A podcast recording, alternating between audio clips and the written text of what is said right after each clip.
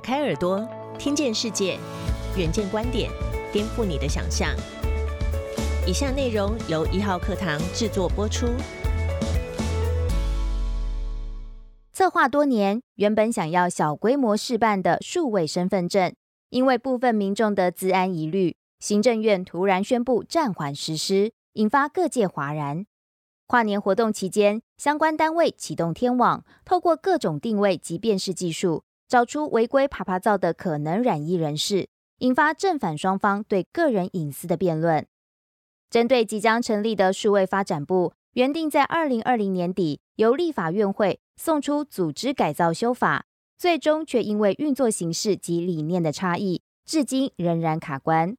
上面三件事背后都指向同一个疑问：面对迎面而来的智慧科技和数位治理浪潮，台湾准备好了没？对于智慧科技，到底该拥抱还是拒绝？不妨看看他山之石。距离台湾八千多公里，位于欧洲东北角的爱沙尼亚是波罗的海三小国之一，一百三十万的人口，只相当于台湾的彰化县。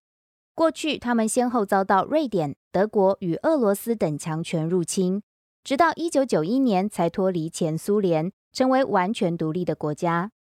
但过去几年，来自一百三十多国、超过六万名访客不约而同争相造访。他们不是来观光、赏景或是滑雪，而是为了考察数位化政府和智慧城市。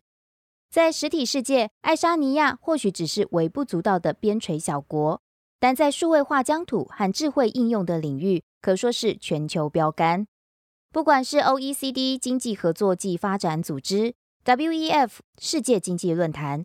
世界银行或欧盟发表的数位国力评鉴，爱沙尼亚通通名列前茅，还曾经被《瓦尔》的杂志评为世界上最先进的数位社会。至今，该国政府提供了超过两千六百种琳琅满目的数位服务，除了结婚、离婚、土地交易之外，其余生活大小事几乎都能在网络上搞定。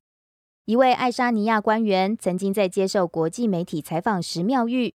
两千年后出生的爱沙尼亚年轻人，可能已经不知道什么是纸本文件了。拥抱数位化，不止让政府效能提升，还能刺激产业转型和数位经济力，让爱沙尼亚吸引大量资通性产业投资，造就当地蓬勃的创业风气。从二零零三年一炮而红的通讯软体 Skype 开始，至今爱沙尼亚已经孕育了五家独角兽公司。以其小国寡民的市场规模来说，实在是不可思议。而去年底公布的智慧城市论坛全球首奖头衔，就由该国首都塔林拿下。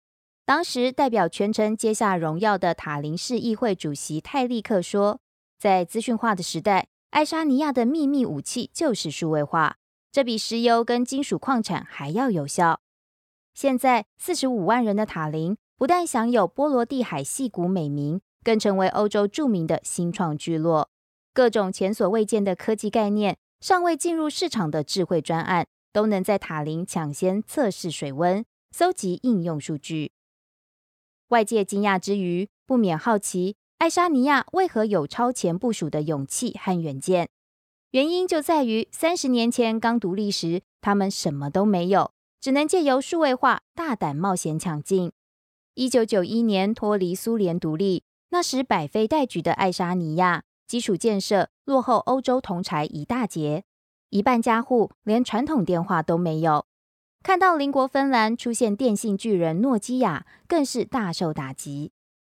既然在类比时代输了，那就从数位时代讨回来吧。从一九九零年代中期，爱沙尼亚就全力投入数位治理。两千年起，要求公务员在线上浏览资料、开会不印文件。公文改用电子签章。二零零二年发行第一代数位身份证。二零零五年成为世界第一个以 iVoting 模式举办全国选举的国家。目前有将近半数国民使用线上投票。二零一二年开始在小学推广城市语言课程。二零一四年更大胆启动跨国界的 e-residency 计划，只要缴纳一百欧元，十分钟内就能成为爱沙尼亚的数位公民。至今吸引七万名非本国籍人士申请，成为举世瞩目的数位国家成功典范。然而，爱沙尼亚的数位转型之路并非一帆风顺。比方说，为了推动数位身份证，爱沙尼亚多年来陆续修订许多法规，为智慧应用提供周延的法律架构，也很早运用区块链建立公开监测系统，保障国民的资料安全。二零零七年遭受国际骇客攻击，二零一七年发现系统的安全漏洞，都成为不断改善精进的动力。让他们在国家网络安全指数排名高居全球第二。这场全面数位转型的硬仗，早在各国之间热烈开打。看看爱沙尼亚的故事，我们该思考的是，台湾的下一步要如何迎头赶上。更多相关报道及精彩内容，请参阅《远见》杂志。